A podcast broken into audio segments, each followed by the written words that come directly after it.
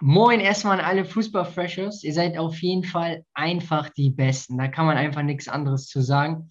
Und das wollte ich hier von vornherein nochmal kurz beschreiben. Ja, also wir haben heute uns ähm, ein gutes Format überlegt, äh, sogenannte Lernvideos.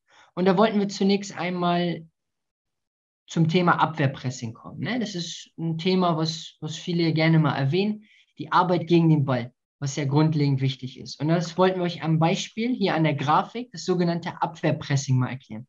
Beim Abwehrpressing ist zunächst einmal wichtig, die Abstände sind sehr, sehr eng. Zunächst einmal erkennen wir hier die Grundordnung 4-4-2 gegen den Ball. Ne? Dementsprechend haben wir hier sehr enge Abstände. Man erkennt das sehr, sehr gut. Zwischen den einzelnen Mannschaftsteilen sind die Abstände sehr, sehr eng. Und wichtig ist bei dem Abwehrpressing, das Ziel ist es ja, ähm, die Räume eng und kompakt zu verteidigen. Und das finde ich wird in der Grafik hier im 442 deutlich. Was man auch noch erwähnen kann, ist, dass die Außenverteidiger und die Außenbahnspieler natürlich viel mit nach hinten arbeiten müssen in dem Abwehrpressing. Die zwei Stürmer sind die ersten Verteidiger gegen den Ball. Und in den meisten Fällen ist es so, dass, dass sie probieren natürlich auch eine gute Tiefenstaffelung zu haben. Also wenn man im 4-4-2 verteidigt, ist das Ziel auch, eine gute Tiefenstaffelung zu haben.